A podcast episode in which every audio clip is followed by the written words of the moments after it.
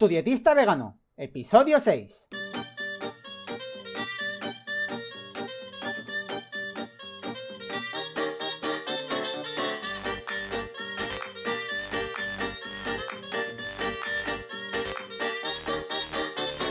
Hola, ¿qué tal? Muy buenas a todas y a todos.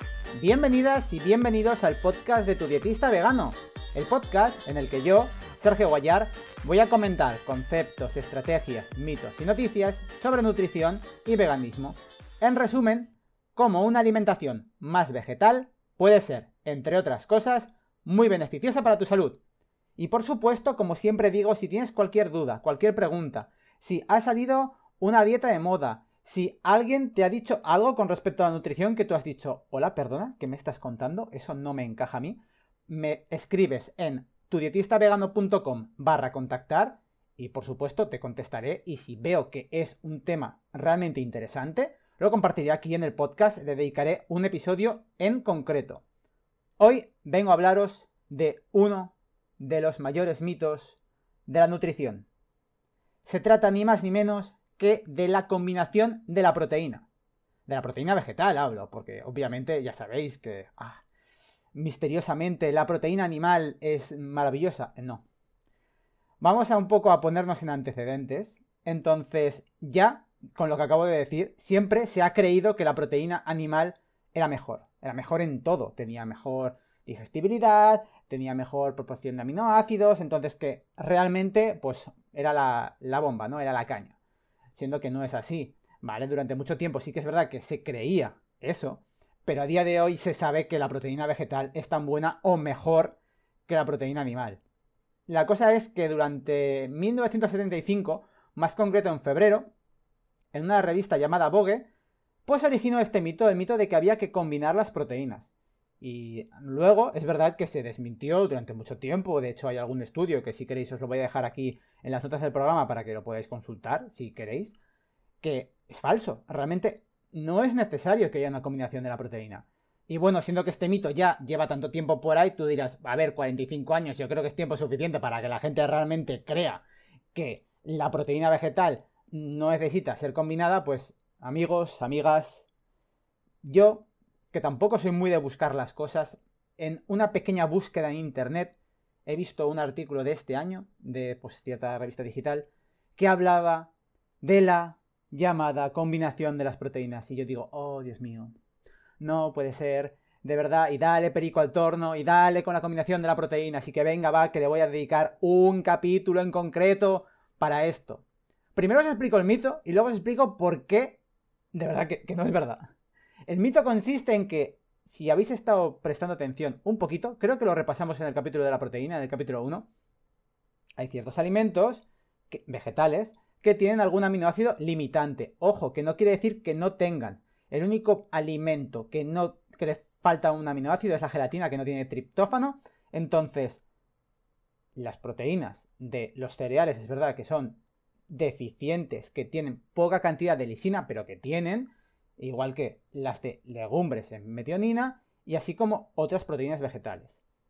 Y el mito es que te recomendaban que en la misma comida cogieras alimentos de dos grupos vegetales diferentes para combinarlos y entonces, oh maravilla del mundo, ya entonces tenías una proteína de calidad, le decían, y ya no te tienes que preocupar, porque ya está, está todo bien.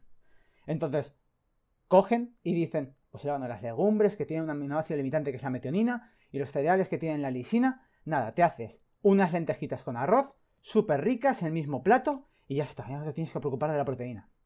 A ver, he de decir que se le ha dado muchísima importancia a la proteína. Voy a decir, se le ha dado demasiada importancia a la proteína, que ojo, no digo que la proteína no sea necesaria, digo que se le ha dado muchísima importancia, quizás más de la que necesita, porque sí que es verdad que cumple ciertas funciones, sí que es verdad que es necesaria, pero llega un momento en el que hay demasiada proteína, o en el que se nos está diciendo que hay que tomar demasiada proteína. Quitando eso, bueno, pues digamos que decían, ay sí, pues por favor, legumbres y cereales juntos, misma comida. O sea, por favor, porque si no, hay que te mueres. ¿Hay que te mueres? ¿Hay que te faltan proteínas? A ver, esto no es así. Obviamente que no es así. Porque, de verdad, el cuerpo es sabio. Quiero, quiero o sea, ponte de antecedentes. Antiguamente no había tantos lujos ni tantos privilegios como ahora. Y, es verdad que la gente se moría de muchas cosas. Pero el cuerpo es, sabio. El cuerpo es sabio y tiene reservas. Igual que ya he hablado de que tiene reservas de, de B12, por ejemplo, que pueden durar pues cierto tiempo. El cuerpo también tiene reservas de aminoácidos y también las reserva en el mismo sitio, en el almacén del cuerpo, en el hígado. El hígado es una reserva, cumple muchas funciones, pero una de las que tiene es de reserva. Y reserva cosas que necesitamos. Y dice, uy, me falta B12, pues venga, mm, de esta que tengo aquí, la suelto. Uy, me falta cierto aminoácido, pues mm, venga, va, que, lo suelto. Porque lo creáis o no, tú cuando ingieres la proteína, que recuerdo, para eso estaban los conceptos básicos, que las proteínas eran un conjunto, una cadena de aminoácidos, la proteína no llega ahí completa. El cuerpo desmenuza esta proteína, la desmenuza en partes más chiquititas, en estos aminoácidos. Y el cuerpo está constantemente degradando eh, proteína, está constantemente eh, combinando y, pues, de, según lo que necesita, dice, ay, mira, pues me gustaría hacer esta proteína en concreto, entonces voy a coger estos aminoácidos de aquí, los voy a mezclar, los voy a juntar y coge de las reservas que tienes.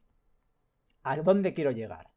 que no es necesario que la combinación de proteínas, entre comillas, mal llamada, se dé en la misma comida. Tú puedes comer un día para comer mm, lentejas y al día siguiente, 24 horas después, comer arroz y tranquilo que no vas a estar en ninguna desnutrición proteica porque, por favor, no. Generalmente, estas desnutriciones proteicas como el Kawashiorkor, que esta enfermedad es bastante conocida, os la voy a explicar brevemente y seguro que os suena, cuando en algún país del mal llamado tercer mundo, ¿vale? Generalmente estos países están en África, pues que hay mucha desnutrición, porque estas personas tienen poco acceso a alimentos. Es verdad que se ven estos cuerpos de niños que son delgaditos y tienen mm, como una tripa hinchada muy grande. Pues este sería uno de los síntomas del Kawashiorkor. Y es verdad que puede ser que en parte sea una desnutrición proteica, pero más que eso es una desnutrición calórica. Es que estos niños no están alcanzando sus requerimientos calóricos. Entonces, no, realmente las proteínas vegetales, como bien digo, son buenísimas, tienen muchísimas cosas positivas y no es necesario combinarlas en la misma comida. De verdad, salió este mito, a la gente le moló eso de, ay, mm, cojo un de un grupo y cojo de otro, lo mezclo y ya está, mm, estoy bien. Que lo quieres hacer en la misma comida, perfecto, te aplaudo, pero que no lo hagas porque creas que es necesario. Si es que te gustan las lentejas con arroz, ole tú y, tira para adelante. Perfecto, me parece maravilloso. Pero no digas, ay, necesito poner un poco de arroz en estas lentejas. Que no tiene por qué ser arroz. Que si tú dices, ay, una rebanada de pan de, de la cena o del bocadillo, ya está, ya tienes la combinación, entre comillas, combinación, que repito, no es necesaria esa combinación. Siempre que comas variado, que comas de todos los grupos, que comas sobre todo, como siempre suelo decir, verduras, frutas, frutos secos, semillas, legumbres, cereales integrales, que tengas un poco de todo a lo largo del día, pues no vas a tener ninguna carencia, ninguna deficiencia. Siempre que comas, pues una cantidad adecuada y de todo. Entonces, bueno, hasta aquí el podcast de hoy. Ya os digo que es totalmente falso. De hecho, pues os podéis ver las notas del programa si queréis más información, en donde pongo ciertos estudios donde se, se quita este mito. Que ya hablaré más adelante si queréis también de otros mitos de la proteína, porque, a ver, haylos. Pero yo creo que hasta aquí es esto. No es necesario. Seguirán habiendo artículos, pasarán 100 años y la gente dirá, ay Dios mío, la proteína, cómete los garbanzos con arroz, que si no te vas a morir. Pues no, no, de verdad que no. Ya, si de verdad, si tenéis a alguien que todavía lo crea, a mandar este podcast. Es decir, mira, escucha este chico, está muy tonto, pero de verdad que de verdad te digo que sabe de lo que habla. No es necesaria, ¿vale? Nada más, hasta aquí el capítulo del podcast de hoy. Espero que os haya gustado mucho, que hayáis aprendido algo. Si habéis aprendido algo, de verdad, si habéis aprendido que de verdad esto es un mito y que no es necesario, si os gusta por sabor, comer las lentejas con arroz, pero no por obligación. que no os obliga a nadie a comer las lentejas con arroz. Entonces, nada, que podéis suscribiros en Spotify, en Evox, en, en, Apple Podcast también, dejar un comentario, 5 estrellitas que ayudan un montón. Así que nada más, de verdad, muchas gracias por estar allí al otro lado y que nos vemos en el próximo episodio. Adiós.